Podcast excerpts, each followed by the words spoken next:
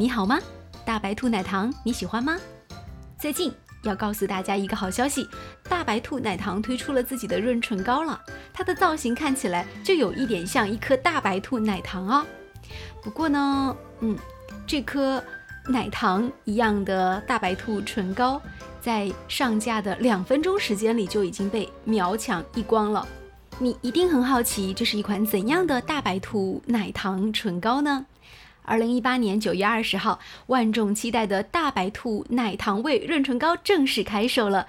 这款售价七十八元两支的润唇膏，在开售之后的两分钟里就被秒抢下架了。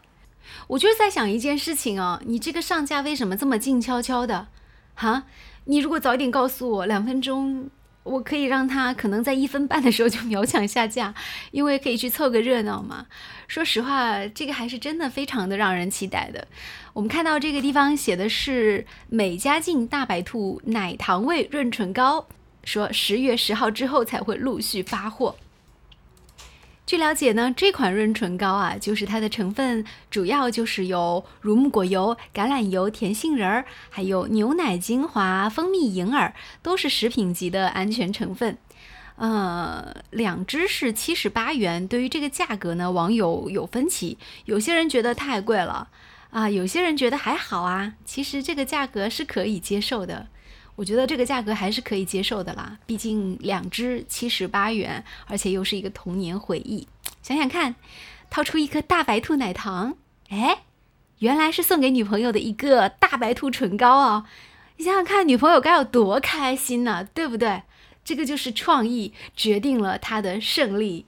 七十八元啊，买不了吃亏，买不了上当，就买到女朋友开心一笑啊，这是多么值当的一件事情。是不是各位朋友们？所以我在想，这个去疯抢的应该不只是女士吧？应该还有很多男士，对不对？只是在我录这个新闻的时候，我儿子在旁边一直在讲一句话，那就是：“请问这款大白兔唇膏可以吃吗？”我仔细看了一下，这个唇膏是真的可以吃的，因为它的成分还是比较食品级的。只不过如果你一旦真的吃下去了，估计那个味道呢，就是会有点奇怪。嗯，一款这么让人有食欲的唇膏。你会想吃吗？我们看到还有很多网友的评论很欢乐，有人说怕是一次性的，一口就没了，哈哈哈哈。还有人说啊，大白兔润唇膏既能够当唇膏，又能够吃，真好。我也觉得真好。说完了大白兔唇膏，接下来我们说一个跟这个消防员有关系的新闻。最近啊，有网友说有市民将钥匙落在家里，寻求报警，向。动用消防力量爬窗户，从阳台进入帮忙开门，然后呢是遭到消防员的拒绝，并且要求你自己联系撬锁公司自行处理吧。消防接线员的回应令他非常的震怒哦，更是在微博上连写了五句话来质疑，说你们消防员拿着纳税人的钱，却不为纳税人做事，说好的为人民服务呢？看到这位网友在微博上洋洋洒洒的写下的这段话，呃，让很多的这个网友们呢会有了更多的评论。大家说什么？没带钥匙，找不着开锁公司，找消防员开门，这是什么操作？您是用大炮打蚊子吗？与义愤填膺的博主不同的是，围观的网友全都是一脸懵啊。这位兄台，请问您对“消防员”这三个字是怎样的理解啊？您觉得消防员是去给您撬门的吗？还有，您到底纳多少税啊？您是怕对消防官兵有什么误解吗？还有说纯属没事儿找事儿的，就这点功夫呀？您请个锁匠回来，不就解决问题了吗？有必要叫消防员吗？在网上，我们也看到了一则新闻，是二零一三年的时候一则旧闻了。当时重庆消防队他们就说，他们每天会接到很多包括开门求助的电话，其中呢就有很多是说钥匙放家里了，帮助开门这样的电话。而根据消防安全法的规定，公安消防队专职消防队是按照国家规定承担重大的。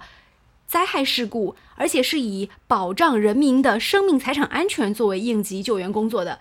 那也就是说，如果这时候您家的门确实被锁了，然后您家里呢有小孩儿或者燃气有危险、有老人的时候，他们才可以出动，以这样的方式才可以保证消防队员有充足的休息时间。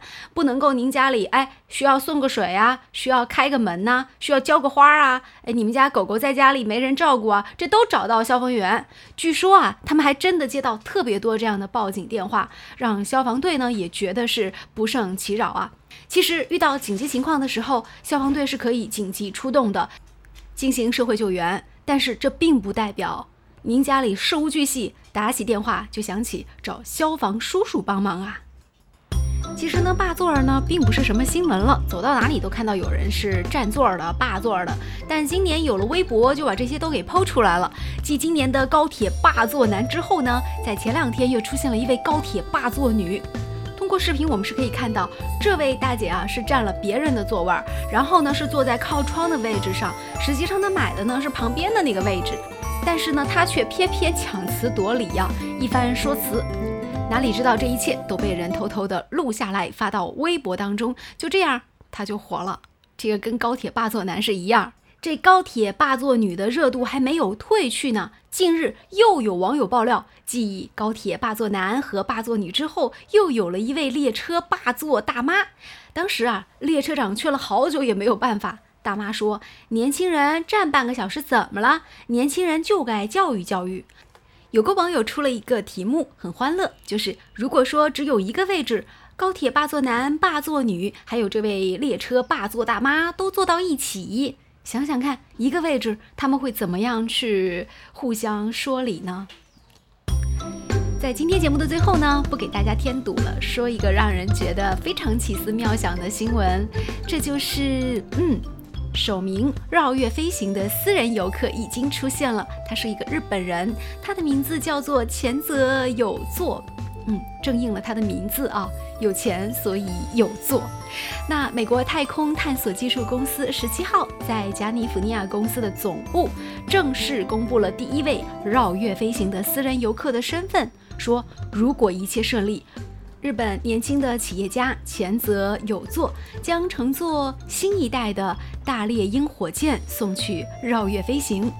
四十二岁的前泽有作是日本最大的在线时装平台走走城的创始人和艺术品收藏家。根据美国福布斯杂志的估计，他的个人净资产是二十九亿美金。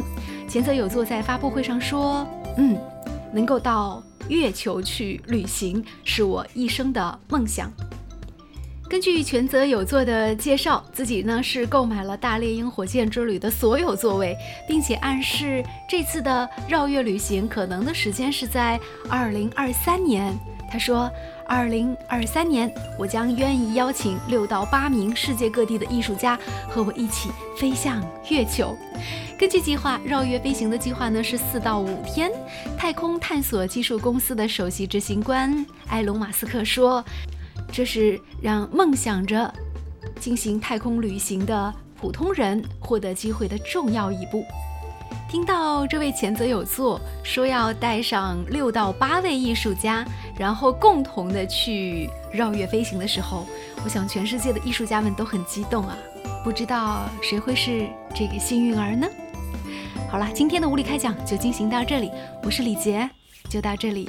我也是很想去月球看一看月亮上的嫦娥的礼节，再见啦！祝大家中秋节圆满快乐！